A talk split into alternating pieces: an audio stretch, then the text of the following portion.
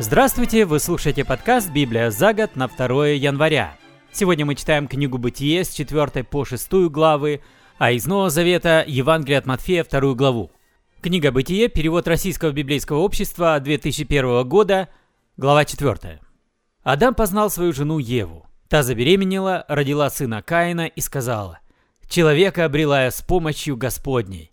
Потом она родила Авеля, брата Каина – Авель пас овец, а Каин возделывал землю. Настал день, когда Каин принес в дар Господу плоды земли, а Авель – жир ягнят из первого приплода. Дар Авеля был угоден Господу, а дар Каина не угоден. Гневом мрачил лицо Каина. «Отчего ты разгневался?» – спросил Господь у Каина. «Отчего омрачилось твое лицо? Если делаешь добро, подними голову, а если нет, то у порога грех таится. Он тебя вожделеет, ты его господин». Каин сказал своему брату Авелю, «Выйдем в поле». Они вышли в поле, там Каин бросился на Авеля и убил его. «Где твой брат Авель?» – спросил Господь. Каин ответил, «Не знаю. Разве я сторож моему брату?» «Что ты наделал?» – сказал Господь. «Кровь твоего брата на земле, она взывает ко мне». Ты проклят! Земля, которую ты напоил кровью брата, отвергнет тебя. Сколько бы ты ни возделывал землю, она уже не будет тебя кормить. Отныне ты изгнанник и скиталец. «Эта кара тяжела», — сказал Каин. «Мне не вынести. Ты меня гонишь с земли, скроюсь я от тебя. Изгнанник я и скиталец, любой может меня убить». Но Господь сказал, «Кто убьет Каина, тому будет отомщено семикратно». И Господь отметил Каина особым знаком, чтобы встречные не смели его убить. Каин ушел от Господа прочь и поселился в стране Нод к востоку от Эдема. Каин познал свою жену, та забеременела и родила ему сына Ханоха. Каин в ту пору строил город и назвал его Ханох по имени сына. У Ханоха родился сын Ирад, у Ирада Михияэл, у Михияэла Митушаэл, у Митушаэла Ламих. Ламих взял себе двух жен. Одну звали Ада, другую Цила. У Ады родился сын Явал, и от него произошли те, кто живет в шатрах и пасет скот. А от его брата Ювала все, кто играет на лире и свирели. У Цилы родился сын Тувал Каин, кузнец, ковавший бронзу и железо. Сестрой Тувал Каина была Наама. Ламих сказал своим женам, «Слушайте меня, Ада и Цила, слушайте жены, что я скажу. Если ранит меня мужчина, убью, а если мальчишка ударит, убью. За Каина будет отомщено семикратно, а за Ламиха семьдесят раз и семикратно». Адам вновь познал свою жену, она родила сына и назвала его Шет, что означало «Бог дал мне новое дитя вместо Авеля, убитого Каином». У Шета был сын, которого он назвал Энош. С тех пор люди и начали призывать имя Господне. Глава 5. Вот книга об Адаме и его потомках. Когда Бог человека сотворил, создал он подобие Божие. Он мужчину и женщину сотворил и благословил их. И имя он дал им – человек, когда сотворил их. Когда Адаму было 130 лет, у него родился сын, его образ и подобие. Адам дал ему имя Шет. После рождения Шета Адам жил 800 лет, у него были еще сыновья и дочери. Прожив 930 лет, Адам умер. Когда Шету было 105 лет, у него родился сын Энош. После рождения Эноша Шет жил 807 лет, у него были еще сыновья и дочери. Прожив 912 лет, Шет умер. Когда Эношу было 90 лет, у него родился сын Кинан.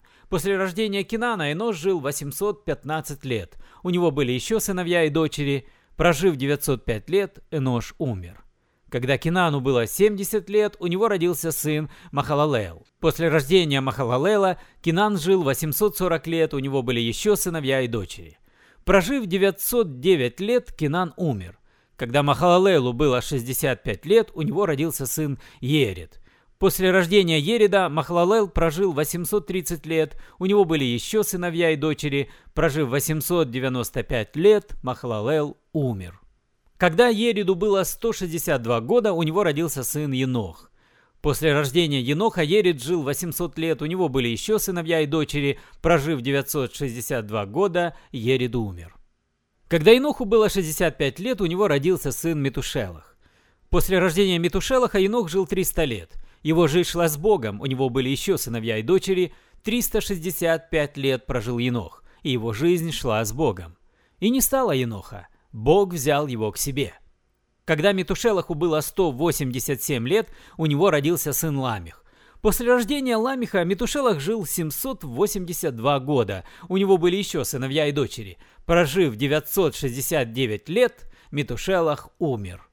Когда Ламиху было 182 года, у него родился сын. Ламих дал ему имя Ной и сказал, «Он принесет нам утешение в нашей работе, в наших трудах на земле, проклятой Господом». После рождения Ноя Ламих жил 595 лет. У него были еще сыновья и дочери. Прожив 777 лет, Ламих умер. Когда Ною было 500 лет, у него родились сыновья Сим, Хам и Яфет. Глава 6. Людей на земле становилось все больше. У них рождались дочери, и, видя красоту дочерей человеческих, сыны Божьи брали их себе в жены, кому какая понравится. И сказал Господь, «Мое дыхание в человеке не навсегда, он всего лишь плоть, и пусть срок его жизни будет 120 лет». В ту пору, как и позже, были на земле исполины, ибо сыны Божьи приходили к дочерям человеческим, а те рожали от них детей. Богатыри былых времен, они прославили свое имя. И увидел Господь, как много зла на земле от людей. Все их мысли непрестанно устремлены к злу. Пожалел он, что создал на земле человека, и в негодовании сказал, «Я смету с лица земли всех людей, которых сотворил, а вместе с ними и скот, и зверей, и птиц. Я жалею, что создал их». Один лишь Ной был угоден Господу. Вот повесть о Ное и его потомках. Среди людей того времени один только Ной был праведен и непорочен. Его жизнь шла с Богом. У Ноя было три сына, Симхам и Яфет. Земля стала негодной в очах Божьих, она сделалась полна злодеяний. Бог увидел, что земля стала негодной, все идут путями неправды. И Бог сказал Ною, «Я покончу со всеми, кто живет на земле. Она переполнена их злодеяниями. Я уничтожу их, а с ними и всю землю. Но ты сделай себе из дерева гофер, ковчег и устрой в нем отсеки, а изнутри и снаружи обмажь его смолой. Пусть он будет в длину 300 локтей, в ширину 50, а в высоту 30. Сделай крышу так, чтобы сверху она выступала на один локоть. Сбоку сделай дверь. Пусть будет в ковчеге первый ярус, второй и третий. Я затоплю землю и уничтожу на ней всех, в ком есть дыхание жизни. Все, кто живет на земле, погибнут. Но с тобой будет у меня договор. Ты войдешь в ковчег с сыновьями, женой и женами сыновей, и возьмешь с собой по паре из всех живых существ, самца и самку, чтобы они вместе с тобой уцелели. По паре от каждого вида птиц, скота и всякой живности земной, пусть войдет с тобой в ковчег, чтобы уцелеть. Возьми с собой всякой пищи, сделай запасы себе и им. Ной выполнил все, что повелел ему Бог.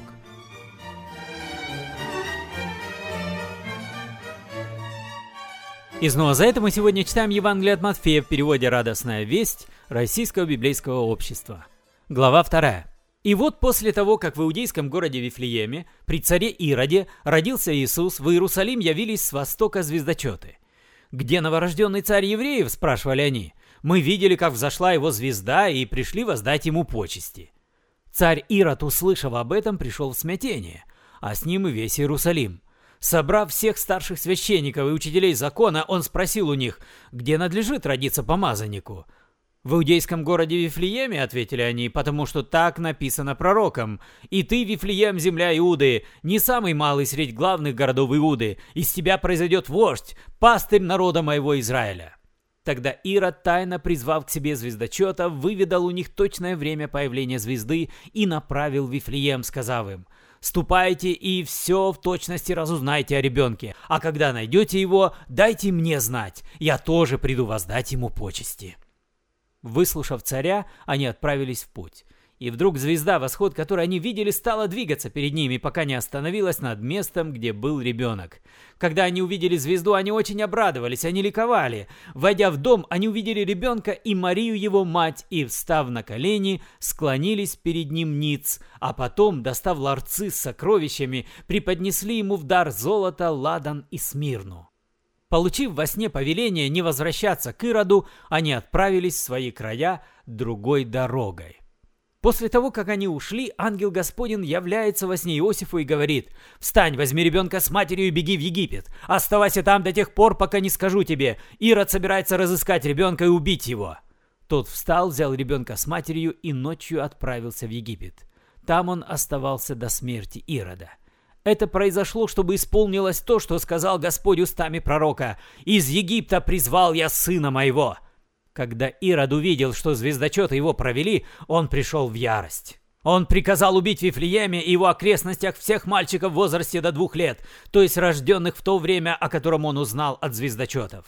И так исполнилось сказанное устами пророка Иеремии. «Слышен в раме вопль, рыдания и стоны. Это Рахиль оплакивает детей своих и не хочет утешиться, потому что их больше нет».